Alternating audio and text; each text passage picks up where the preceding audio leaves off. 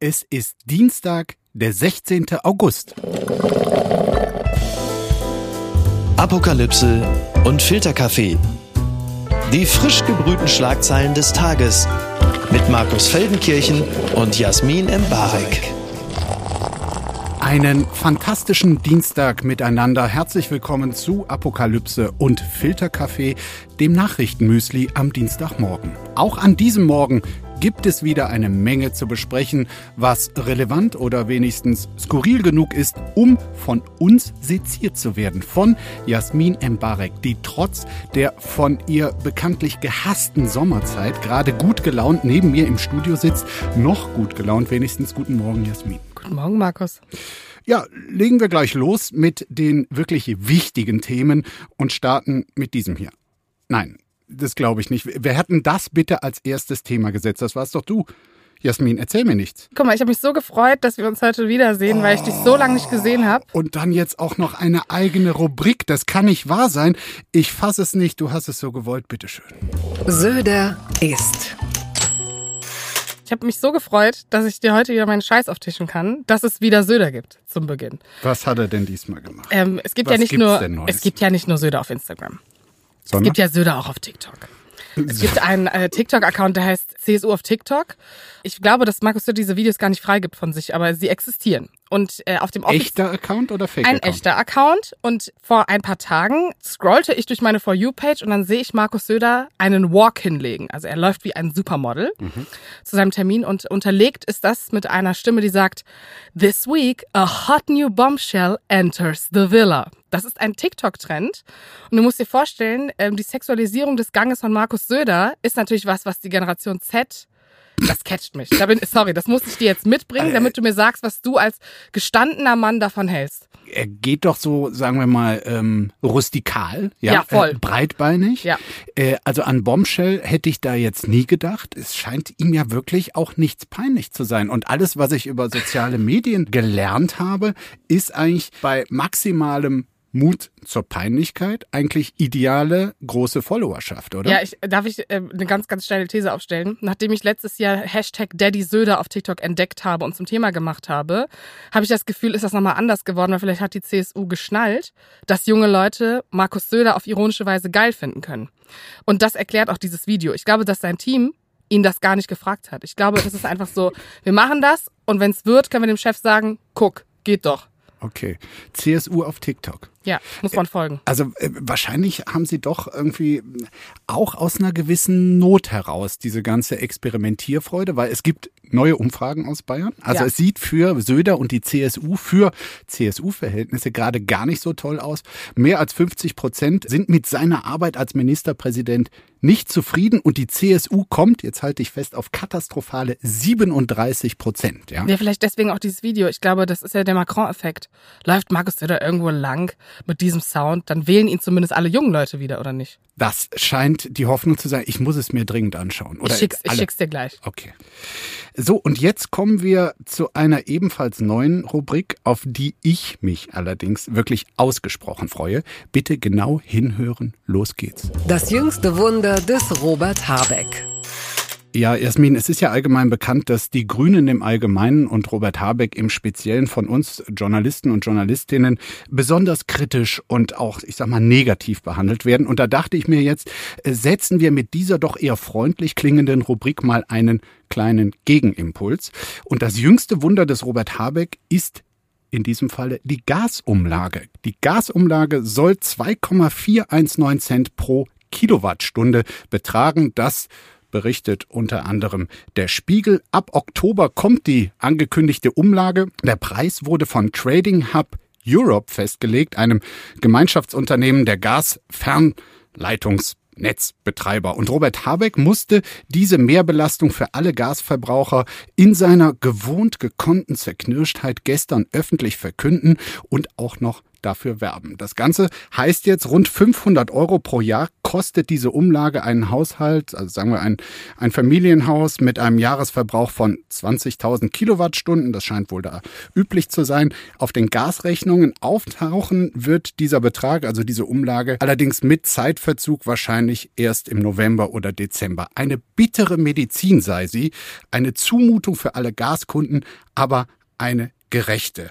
So Habeck zumindest. Ich meine, wir müssen das jetzt erst noch mal ganz kurz erklären. Diese Umlage gibt es zusätzlich zu den ohnehin extrem steigenden Preisen fürs Gas selbst. Es ist lediglich eine Unterstützung für die Gasversorgerfirmen, die ja jetzt zu hohen Preisen Ersatz für ausbleibende günstigere Gasmengen aus Russland kaufen müssen, also damit die Lieferanten selbst nicht bankrott gehen. Und die große Frage, Jasmin, wieder mal in diesen Zeiten, ist das Ganze gerecht? Ich glaube, das ist nicht gerecht, aber mit Blick darauf, auf welche Politik man sich hier einigt, nämlich dass man etwas aushält, mit Blick auf den laufenden Krieg, ist das eine Konsequenz. Gerecht oder ähm, zumutbar ist es nicht. Energiepreise sind bereits in den letzten Jahren sowieso gestiegen und es ist immer wieder eine Frage, ob sich der ärmste Teil der Gesellschaften auch ein Teil der Mittelschicht das überhaupt leisten kann. Das heißt, diese Preise werden definitiv noch ein großes Problem werden. Und ich, wenn ich daran denke, also 500 Euro mehr das ist schon für Menschen, die meinen, dass sie mit ihrem Geld gut auskommen, eine extra Belastung. Ich glaube, da werden wir uns noch viel mit beschäftigen, mhm. weil es wird einfach Menschen geben, die es nicht zahlen können.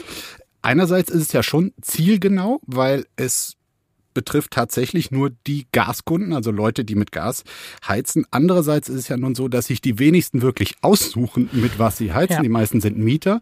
Da hat irgendein Vermieter das so beschlossen. Wir haben hier eine Gastherme und das muss jetzt bezahlt werden. Das Gegenmodell wäre ja, ob diese Mehrbelastung nicht doch eine Gemeinschaftsleistung äh, sein müssen. Auch unsere, also jetzt wirklich im Handumdrehen geänderte Energiepolitik ist ja, du sagtest es, Bestandteil der deutschen Russlandpolitik, also eine Reaktion auf den Überfall auf die Ukraine und genau wie wir Waffenlieferungen jetzt als Antwort an Russland machen, genau wie das Sondervermögen von 100 Milliarden Euro für die Bundeswehr, da kann man sich schon fragen, wo ist das Sondervermögen Energiesicherheit. Also warum müssen auch sozial Unterprivilegierte diese Gasumlage zur Rettung der Gasversorgungsunternehmen zahlen? Müsste das nicht eine Gemeinschaftsaufgabe sein? Ich glaube, müsste ja. Ich würde aber dieser Bundesregierung nicht zutrauen, dass Sozialpolitik das ist, was an erster Stelle kommt. Deswegen also, würde ich auch die Rüstung. Sind äh, doch Sozialdemokraten mit in dieser Regierung? Ja gut. Und die Grüne hatten auch mal ein soziales Gewissen. Hatten sie mal, aber dann sind zu viele CDU-Wähler zu ihnen rübergerannt und dann wurde es anders. Nein, das ist natürlich ein Vorurteil, das überhaupt nicht stimmt da möchte ich mich sofort für entschuldigen. Aber diese Bundesregierung hat sich ja für einen Weg entschieden, der gesagt hat, es muss wehtun, wenn wir diese Russlandpolitik durchziehen. Und dass das meistens bei den Leuten landet, die sowieso wenige, besonders finanzielle Privilegien haben, ist irgendwie eine logische Konsequenz, befürchte ich. Also hellwach ist in diesen Tagen zumindest mal die ansonsten komplett lidierte Partei Die Linke. Ihr neuer Parteichef Martin Schirdewan heißt er. ähm, der hat jetzt zu großen Protesten im Herbst aufgerufen und zuvor hatte der Ostbeauftragte der Linksfraktion einen Herrn Sören Pellmann die Bürger in den ostdeutschen Ländern zu neuen Montagsdemos aufgerufen. Die Menschen sollten sich wehren, forderte Pellmann. Wir brauchen neue Montagsdemos im Osten, wie damals gegen Hartz IV. Und ich muss sagen, immer wenn ich sowas höre, ist ja auch in anderen Kontexten, ja, dieser völlige Missbrauch einer historischen Demonstration und auch den Namen dieser Demonstration, das gab es ja auch schon, also als gegen Hartz-Reform demonstriert wurde, die Pegida-Demos gegen die Flüchtlinge, jetzt auch hier die Corona-Maßnahmen. Immer hieß es Montagsdemos. Das ist sowas von absolut geschichtsvergessen und an anmaßend. Es wird ja oft über kulturelle Aneignung geredet. Das ist historische Aneignung und geht demonstrieren, Leute, aber bitte nicht unter diesem Namen. Ja, und vor allen Dingen so die Linke äh, poolt sich jetzt mal für ein Thema raus. Also die letzten fünf Monate haben ja wirklich genug Futter gegeben, äh, um politisch irgendwie wieder die Relevanz aufzuziehen und das vielleicht auch nicht geschichtsvergessen zu machen, da es ja sowieso Stichwort Pazifismus sehr schwierig war, sich da irgendwie zu Wort zu melden und dass man von Wagenknecht überschattet wurde. Also da kommt einfach vieles zusammen, wo man sich wirklich zusammenreißen muss, nicht die Klischees auszupacken. Wenn der Ostbeauftragte der Linksfraktion so einen Satz von sich gibt, weil es einfach, ich glaube, noch zu einer größeren Aggression führt. Und die Frage ist auch, wer ist eigentlich seine Zielgruppe? Also natürlich ist die Linke im Osten noch durchaus stabiler als in anderen Bundesländern. Ähm, ich glaube, es hat so den Effekt, dass wir das jetzt mal kurz erwähnen, dass er das gefordert hat. Ich hoffe, da kommt dann inhaltlich noch irgendwie was, was ähm, solider ist als das. Meinst du, Herr Pellmann ist glücklich, dass wir das jetzt aufgegriffen haben? Nee, nach unserer Sezierung bestimmt nicht, aber Publicity ist Publicity, nicht? Die Gasumlage, äh, sagte er ja, sei ein Schlag gegen den Osten, weil dort Einkommen und Rücklagen geringer seien. Das stimmt ja irgendwie Ja, hat einen auch. Punkt. Nur kann man das natürlich irgendwie jede neue politische Maßnahme dann äh, zum Anlass für äh, Montagsdemonstrationen nehmen. Ja, und vor allen Dingen die Diskrepanz zwischen Ost und West ist ja prinzipiell ein Thema. Und das jetzt an so einer Sache aufzuarbeiten, ist jetzt vielleicht auch nicht der Weg, falls man das prinzipiell aufarbeiten möchte. Die Energieunternehmen RWE und Shell, die verzichten übrigens auf diese Gasumlage und Du als, als glühende Anhängerin des Kapitalismus fühlst dich da wahrscheinlich bestätigt, dass es auch sehr viele tolle Unternehmen gibt. Ne? Ich finde es schon ein bisschen krass, wie du jetzt sehr übergriffig mich als Kapitalismus-Fan framest, ähm, nur weil ich Markus Söder TikToks geil finde.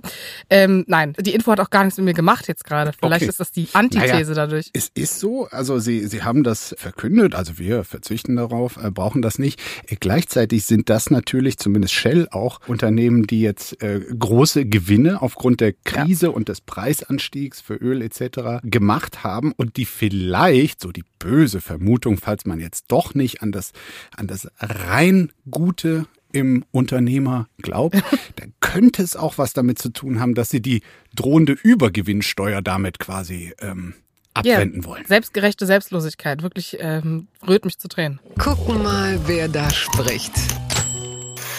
Friedrich Merz hat sich gegen eine allgemeine Maskenpflicht ausgesprochen. Das berichtet Zeit Online. Denn Merz sagt, die ab Herbst geltende Maskenpflicht sei einfach nicht sinnvoll, höchstens für bestimmte Räume, also zum Beispiel Krankenhäuser, Altenheime oder Pflegeeinrichtungen.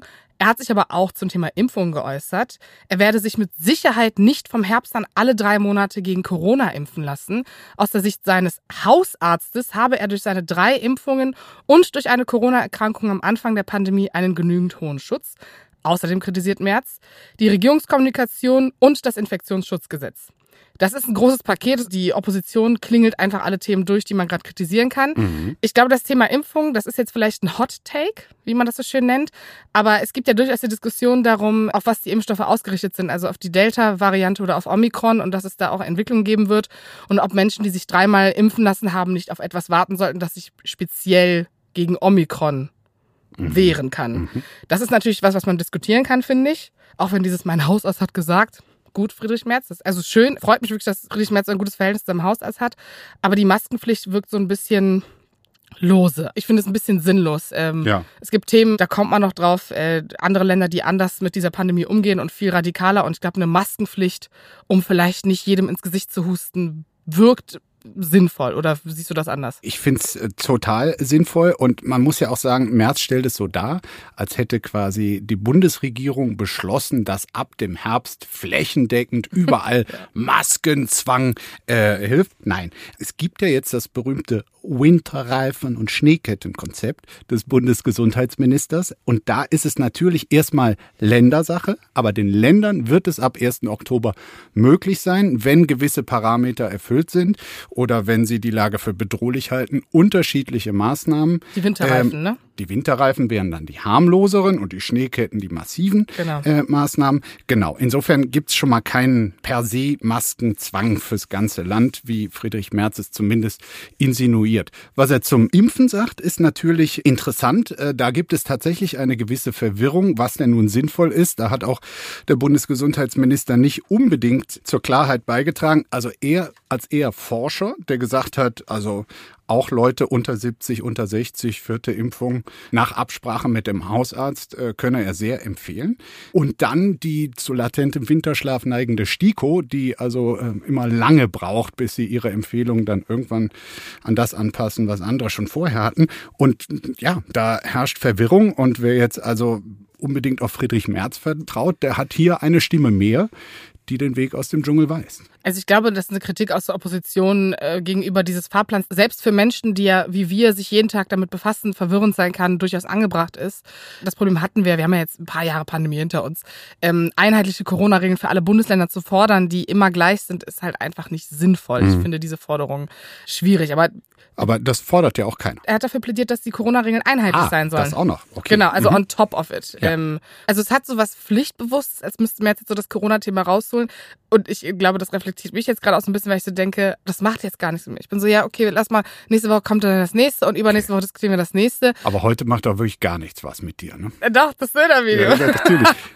Man muss ja auch sagen, die Position der Union zu Corona, die mutiert schneller und aggressiver als das Virus selbst. Es ist noch nicht lange her. Da hatten wir einen CDU-Bundesgesundheitsminister, ja. der im Zusammenspiel mit der CDU-Bundeskanzlerin Angela Merkel doch für große Strenge war. Und jetzt wird das da mit äh, Friedrich Merz alles etwas lockerer. Und was er auch nicht hinzugesagt hat, dass es diverse Unionsministerpräsidenten waren, die genau auf diese Möglichkeit, ja. auch wieder schärfere Maßnahmen ab dem Herbst ergreifen zu können, wenn es angemessen erscheint, darauf gedrängt haben. Ja, genau. Und deswegen ist es auch so paradox und lässt mich vielleicht auch deswegen so kalt. Aber weißt du was, ich habe noch was für dich. Nämlich, wir diskutieren nicht über Friedrich Merz, sondern jetzt kommt Karl Lauterbach ins mhm. Spiel. Karl Lauterbach hatte Corona. Ja. Und jetzt regen sich Leute über Karl Lauterbach auf, weil die Frage im Raum steht, ob Lauterbach seine Isolation zu Unrecht verlassen hat. Man darf sich ja nach fünf Tagen freitesten, wenn man 48 Stunden zuvor symptomfrei ist. Mhm. Lauterbach habe aber in einem ARD-Interview gesagt, er sei noch nicht ganz fit. Dann sind natürlich einige Politiker aufgesprungen, unter anderem unser Liebling Wolfgang Kubicki. Er regte nämlich an, es müsse ein Ordnungswidrigkeitsverfahren gegen Lauterbach eingeleitet werden. Wenn man Koalitionspartner wie Wolfgang Kubicki hat, dann äh, hat man wirklich als Regierung alles, was man braucht. Also ich finde es so absurd, weil jetzt mal rein faktisch, also egal ob man diesen Satz er sei noch nicht ganz fit. Ja gut, es gibt Leute, die haben seit acht Monaten Long-Covid. Was heißt nicht ganz fit, ne? Er hat das auch äh, präzisiert in einem ja. Interview mit meiner Spiegelkollegin, was das genau heiße. Da hat er dann gesagt, ich gehe sonst immer zu Fuß in mein Büro in den sechsten Stock, aber nach der Infektion habe ich immer den Aufzug genommen. Er sei müder gewesen als sonst. Sport mache er vorerst nicht. Ja, und on top sinnvoll. hat er ja auch noch erklärt, wie sein Testungsablauf war. Also er hatte drei. Hat's auch gepostet, ne? Genau, ganzen, drei ähm, negative Schnelltests. Schnelltests ja. Am Dienstagabend lag nämlich ein PCR-Test vor, der einen CT-Wert von 39 hatte. Und der Wert, um wieder rausgehen zu dürfen, ist ja ab 30. Das ist ja schon eine große Diskrepanz. Das hat Folgendes mit mir gemacht, nämlich ich verstehe, dass man Karl Lauterbach für seine Gesundheitspolitik durchaus kritisieren kann. Allein, dass er diese Menge an Tests gemacht hat, bevor er rausgegangen ist, ich verstehe den Aufreger nicht und das regt mich, glaube ich, auf. Naja, es gibt ja gewisse Leute, die äh, triggert der Name Lauterbach so sehr wie dich der Name Söder und schlage einfach einen Themenwechsel vor. Ja, bitte. Blattgold. Russische Touristen werden mit ukrainischer Nationalhymne begrüßt. Das berichtet der Spiegel. Viele Russen machen gerade Urlaub in Finnland. Ein Staudamm gehört dort zu den beliebtesten Sehenswürdigkeiten. Wenn sich der Staudamm öffnet, dann ist es so, dann schauen meist hunderte Menschen zu und normalerweise sind dabei Klänge des finnischen Komponisten Jean Sibelius zu hören. Aber seit Ende Juli beginnt die Stadt die Show mit dem Abspielen der ukrainischen Nationalhymne. Auch in der nahegelegenen Stadt La Penranta wird jeden Abend die ukrainische Nationalhymne über dem Rathaus gespielt. Das Ziel ist es, die starke Unterstützung für die Ukraine zum Ausdruck zu bringen und den Angriffskrieg zu verurteilen, sagt La Penrantas Bürgermeister Kimo Jarva. Was meinst du, was macht das mit den russischen Touristen? Ist das so eine Form von Bewusstseinsmachung, die die ins Nachdenken bringt? Oder ist es einfach so, ein, äh, ja, rein, so eine gewisse selbstverliebte Symbolik? Ja, rein menschlich gesehen hoffe ich natürlich, dass das auslöst. Ist natürlich auch die Frage, ist ja eine generelle Debatte, ob man allen Russen vorwerfen kann, dass sie sich emotional nicht von diesem Thema angesprochen fühlen. Wenn sie dort als Touristen unterwegs sind, ist es natürlich, glaube ich, ein wichtiges politisches Zeichen, dass man dieses Zeichen, jetzt kommt Zeichen. das Rheinische aus mir. Sorry, ey. Das, das ist, ein Zeichen. Vielleicht Zeichen. es ist ein gutes Zeichen, vielleicht mal zu sagen, okay, also wir zeigen euch ganz genau, ihr könnt hier hinkommen. Ist ja auch ein wirtschaftlicher Faktor, muss ja auch ganz klar sagen, ist ja nicht so, als würde man das beschränken, dass diese Touristen kommen und wirtschaftlich dienen. Natürlich. Aber ähm, die Gucci-Läden in Finnland, die boomen wohl. Voll. Dementsprechend ist es natürlich sehr symbolisch, aber ich glaube, eine sehr passende europäische Art zu zeigen, wie man sich solidarisiert. Mhm. Also du hast ja gesagt, das Modell könnte sein, ihr könnt gerne kommen, aber dann müsst ihr auch ukrainische Nationalhymnen, ukrainische Flaggen ertragen und dass wir über diesen Krieg komplett anders denken als ihr. Es gibt allerdings auch in Finnland, und damit ist die finnische Gesellschaft nicht die einzige, die Forderung danach, äh, die sollen nicht mehr kommen. Auch nicht die, die sich nur unsere Staudämme ankommen, die ohne Waffen kommen, die hier konsumieren wollen, die sollen nicht mehr kommen. Und das ist, glaube ich, auch die große Frage. Es wird in einigen osteuropäischen Ländern jetzt auch darauf gedrängt, dass die EU Einreiseverbot nicht nur für russische Oligarchen oder Putin-Marionetten verhängt, sondern für den Otto-Normal-Russen. Weil der ähm, deutsche Bundeskanzler sagt zwar, das ist Putins Krieg, aber wenn man sieht, wie groß die Unterstützung in Russland für Putin und diesen Krieg ist, beziehungsweise wie wenig dokumentierten Widerstand es gibt, dann ist es natürlich nicht ganz unberechtigt zu sagen, Moment, ist es nur Putins Krieg? Und das ist ja das Undurchsichtige für uns, was medial und rein vom, von der Meinung her in russischen Köpfen des Otto-Normal-Russen abgeht. Das mhm. können wir ja einfach nicht sagen. Und ich glaube, das, ist, das ist eine. Genau, ich glaube, die Konsequenz daraus ist eventuell diese Art von Einreisestopp zu starten, um auch einfach zu differenzieren, okay, was passiert dann eigentlich, wenn das startet? Das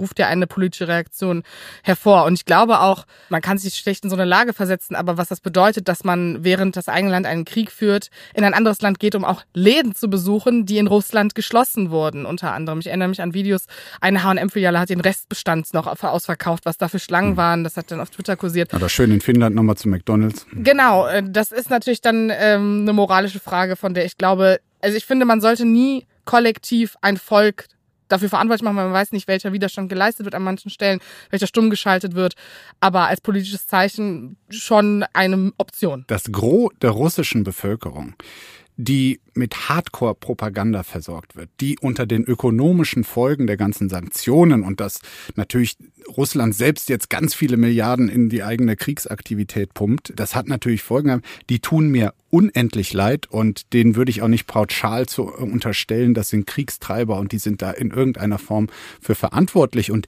die Russen, die also nicht nur in Finnland, sondern auch in anderen echten Metropolen äh. Europas äh, nach wie vor dorthin reisen und ähm, konsumieren, das sind natürlich schon Leute, denen man unterstellen kann, sie sind gerade aufgrund ihrer ökonomischen Situation enger mit dem System verflochten, als ich sag mal der Kartoffelbauer, der nicht weiß, wie er über den Winter kommt. Ich glaube, diese Analyse ist wenig zuzufügen, Markus. Das gibt's doch gar nicht. Kunden fliehen schreiend aus Ikea in Shanghai, denn eine Kontaktperson eines Corona-Infizierten soll eine IKEA-Filiale besucht haben. Alle weiteren Kunden wurden deswegen unter Quarantäne gestellt und manche versuchten dann zu fliehen. Dabei kam es wohl zu chaotischen Szenen, denn Videos in den sozialen Medien zeigen, wie Menschen versuchten, das Gebäude zu verlassen, bevor die Türen verschlossen, also verriegelt wurden. Die Menschen wurden dann eingesperrt und kamen dann in ein Quarantänehotel. Alle Personen bei IKEA und in anderen betroffenen Gebieten mussten zwei Tage lang in Quarantäne bleiben und dann fünf Tage lang ihre Gesundheit überwachen. Das ist Teil von Chinas Null-Covid-Strategie und das beinhaltet kurzfristige Lockdowns, bei denen die Bewohner mhm. eines Gebäudes oder eines Stadtviertels ohne Vorankündigung nicht mehr das Gebäude verlassen dürfen. Das ist ja durchaus auch schon bekannt, dass das die Strategie ist. Aber dieses Video hat jetzt nochmal vor Augen geführt, wie unfassbar freiheitsbeschränkend die Zustände dort sind. Es ist wirklich komplett krank und verrückt. Also das ist ja eine, eine, richtige Phobie, die dort auch die Herrscher offenbar haben. Das, das ist ja nichts Reales. Also ja. Diktatur hin oder her, Diktaturen sind immer furchtbar, aber so absurd, wie diese Diktatur auf das Coronavirus reagiert, das hätte ich nicht für Möglichkeiten. Ich dachte immer, es ist wirklich eine ganz moralisch verkommene Wirtschaftsdiktatur, die da unter dem Label des Kommunismus noch da lang siegelt, aber denen es wirklich nur um Wirtschaften geht unter diktatorischen Möglichkeiten, wo ja auch viele bei uns sagen, wir, sagen oh, ist ja toll, wie schnell das da alles geht und wie effizient. Aber hier muss ich sagen, beweisen sie ja wirklich das, in diesem Falle das Gegenteil, weil auch ökonomisch ist das natürlich absolut verheerend, ja. äh, was sie da machen. Und da geht's dann offenbar schon um Ideologie. Zum Beispiel, sie haben irgendwie diese nicht funktionierenden Drecksimpfstoffe da selbst hergestellt und trauen sich nicht zu sagen, okay, Da haben wir mal nicht das 1A-Produkt der Welt. Wir bestellen da mal in Mainz oder sonst wo etwas, was hilft. Aber sie schaffen es offenbar aus so Stolz und Ehrpusseligkeit nicht, ihre Covid-Strategie und damit auch ihre Impfstrategie zu ändern. Ich finde ja, was das Krasse ist ja, wir reden übrigens von 2312 Neuinfektionen an einem Tag, die Ja. dort gemeldet werden, in einer Milliardenrepublik. Ja. So, diese Panik bricht jetzt aus, weil es jetzt steigend wieder über 2000 sind in den letzten Tagen. Das, das schafft der Norden von Bielefeld an einem Tag. ein Reihenhaus gefühlt. Also so eine, eine Reihe, ein Plattenbau schafft das in Deutschland und es interessiert hier keine Sau und wir reden hier wirklich von so wenigen Fällen. Ja. Dann reden wir doch mal über was, was gute Laune macht. Zumindest einigen. Es gibt sie noch. Die gute Nachricht. Kostenlose Binden und Tampons in Schottland. Das vermeldet tagesschau.de. Seit gestern gilt in Schottland der Period Products Act, das Gesetz gegen Periodenarmut. Bildungseinrichtungen müssen künftig kostenlose Periodenprodukte zur Verfügung stellen. Nach eigenen Angaben ist Schottland damit das erste Land der Welt, das die Bereitstellung von Menstruationshygieneprodukten gesetzlich vorschreibt. Das klingt für mich so plausibel, so gerecht und so vernünftig, dass ich mich eigentlich nur frage, warum ist Schottland angeblich das einzige Land?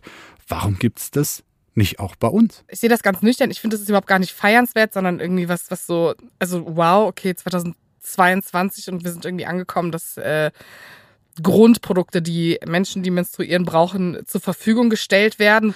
Ähm, auch dieses, in Deutschland gilt ja das seit 2020 diese 7 statt 19 Prozent Mehrwertsteuer. Immerhin, Wow. ja. Mhm. Äh, Toll. Trotzdem kostet irgendwie eine Packung teilweise 5 Euro. Man fragt sich so, Ne, okay. Vor 2020 war das nicht so. Da gab's noch nicht mal den reduzierten Mehrwertsteuersatz. Und das hat auch keinen großen Unterschied gemacht, leider. Aber ähm, ich würde sagen, schöner Vorreiter. Dann äh, kann man das ja hier auch machen. Ich glaube, das ist eine feministische Forderung seit 170 Jahren gefühlt, dass das zugänglich ist für alle Armutsschichten und alle Bevölkerungsschichten. Es ist definitiv ein großes Thema, weil es ist einfach unfassbar teuer und es ist für viele nicht zugänglich. Ähm, da hat Schottland übrigens auch, dass sie erstes in den Schulen eingeführt haben. Ich glaube, das ist ein wichtiger Ort, an dem man das beginnen kann, auch gerade in Deutschland. Vielleicht auch, weil da eine gewisse Scham hinterstecken kann oder Familien, die sich das nicht leisten können, vielleicht ihre Kinder damit entlasten. Es gibt ja auch noch weitergehende Forderungen, dass nicht nur von gewissen Einrichtungen, die sicherlich Sinn machen, äh, die Produkte abgegeben werden, sondern dass sie auch im Supermarkt ausliegen. Für alle. Ja, es hat so ein bisschen was, was in so fancy Startups mit so sechsstelligen Gehältern schon die ganze Zeit gang gäbe, ist so, das kennen jetzt auch die anderen, mal den fancy Flavor of ähm, normale Alltagsprodukte benutzen können, ohne sich dafür zu schämen, weil man die 5,30 Euro für eine Packung nicht hat. Toller Vorschlag. Also wie gesagt, vielleicht sprechen wir uns ja in 16 Jahren hier und dann ist das passiert in Deutschland. Das ist ja drollig. Heiße Sommer. Englands Winzer entdecken die Lust am Wein. Das berichtet Euronews. In Großbritannien ist ja auch ein heißer Sommer. Vor allem die Trauben freuen sich darüber und gedeihen wohl gut. Das heißt meistens, es kann guten Wein geben. Das ist ja absolut dein Thema, Markus, deswegen will ich hier nicht lang fackeln. Ähm, und weil diese Sommer nämlich häufiger werden, wollen Winzerinnen und Winzer in Großbritannien ihr Geschäft ausbauen. Experten wie Professor Stephen Durling von der Universität East Anglia sehen nämlich hier Chancen. Es gäbe hier Ähnlichkeiten mit dem Klima in Burgund. Die Prognosen würden zeigen, dass sich das Klima in Großbritannien zunehmend für die Produktion von stillem Rotwein eigne. Freust du dich darüber? Englischer Wein ist so wie das Jod der Erde. Nee, also der Klimawandel macht die Welt ja in jeglicher Hinsicht schlechter. Und dass jetzt auch noch Wein aus England kommen soll, das ist, also zumindest als rudimentärer äh, Weinkenner, kann ich mir das wirklich nur schlecht vorstellen. Es kommen ganz tolle Dinge aus England, aber ich sag mal, kulinarisch ist es nun jetzt in ganz wenigen Bereichen führend und beim Wein würde ich jetzt spontan sagen, lasst die Finger davon. Konzentriert euch, konzentriert euch auf das, was ihr könnt. Aber gut, ich lasse mich auch überraschen. Also ich war jetzt schon überrascht, dass 15,6 Millionen Flaschen englischen Wein jetzt schon abgefüllt werden pro Jahr und dass es in diesem Jahr diese Quote sogar noch getoppt werden kann. Also auch deshalb finde ich unsere Unterredung hier so wertvoll, weil man lernt die verrücktesten Sachen. Sag mal, also gönnst du den Engländern gar nichts? Doch, doch. Ach so, okay, nee, das ist ja, Also- dann freue ich mich ja. Also dann, ich, Ich gönne Ihnen auch die Unabhängigkeit von der EU, weil seitdem sie ausgetreten sind, da blüht das Land ja auf. Das ist ja, das sind ja blühende Landschaften dort, wo jetzt auch noch Weintrauben äh, wachsen. Und was schreibt eigentlich die Bild? Fäkalalarm auf Mallorca. Ja, das schreibt die Bild. Jetzt wird's wirklich eklig, denn jetzt geht's hier quasi um die Wurst. Die Wasserschutzbehörde hat eine drastische Verschlechterung der Wasserqualität auf Mallorca festgestellt. Es gebe eine Zunahme von Fäkalien in den Gewässern. Es wurden auch schon Badestellen gesperrt, weil das Wasser zu schlecht war. Als Hauptursache für das Eindringen von Schmutzwasser in das Mittelmeer sehen Experten die veralteten und maroden Abwassersysteme. Ich kann mich erinnern, als Kind irgendwo in Spanien, da, da schien es noch gar keine Abwassersysteme zu geben an manchen Buchten. Also da konnte, wo haben mir dann auch meine Eltern erklärt, hier in der Bucht, da kann man sehen, das Hotel äh, leitet es direkt ins Wasser. Da konnte man das, was man morgens auf der ähm, Toilette verabschiedet hatte, am Nachmittag dann äh, wiederfinden. Das ist jetzt natürlich nirgendwo mehr der Fall, aber offenbar die Systeme inzwischen veraltet und marode. Ich habe ja immer Angst davor, dass Wasser prinzipiell verseucht ist mit Fäkalien. Das ist so eine Urangst von mir. Auch so an deutschen Seen, Schwimmbäder. Ich finde das unfassbar Das abartig mit anderen. Menschen. Du weißt ja nie, wie Leute drauf sind. Und allein der Gedanke ist schon, also für mich, ich werde niemals, und das schwöre ich dir jetzt, Ich niemals in Mallorca, in Mallorca mehr ins Meer steigen. Das wirst du nicht mitbekommen. Ich meine, nachdem die Bild gerade erst stolz vermeldet hatte, dass eine stolze Truppe aus Deutschland 600 Bier zum Frühstück verputzt hatte, äh, jetzt der Fäkalalarm. Es könnte da auch noch einen Zusammenhang geben. Und Gutes ich, Frühstück. ich hoffe natürlich nur, dass das jetzt hier nicht die Bucht, also es sind ja auch Buchten offenbar geschlossen, dass das nicht die Bucht ist, wo unser Dings hier, der, äh, wie heißt der, der Mickey, äh, das, äh, der, das, hier, der das hier früher gemacht hat, ähm, dass das die Bucht ist, wo er seinen Vorruhestand verbringt. Ja, möge Gott ihn beschützen. Also äh, das mit dem Vorruhestand war etwas übertrieben. Mickey ist wieder da. Er hat seine Sommerpause beendet. Ab jetzt wieder jeden Montag, Mittwoch, Freitag und Samstag. Aber das Schöne ist, wir gehen jetzt auch nicht weg. Wir Gott, bleiben yes. einfach. Ja, natürlich. Okay? Ja. Dann bis bald. Bis bald, Markus. Tschüss. Ciao. Apokalypse und Filtercafé ist eine Studio Bummens Produktion mit freundlicher Unterstützung der Florida Entertainment. Redaktion Lena Fränking und Marie-Sophie Schiller. Executive Producer Tobias Baukage. Produktion Hanna Marahiel. Ton und Schnitt Lara Schneider. Stimme der Vernunft und unerreicht gute Sprecherin der Rubriken Bettina Rust.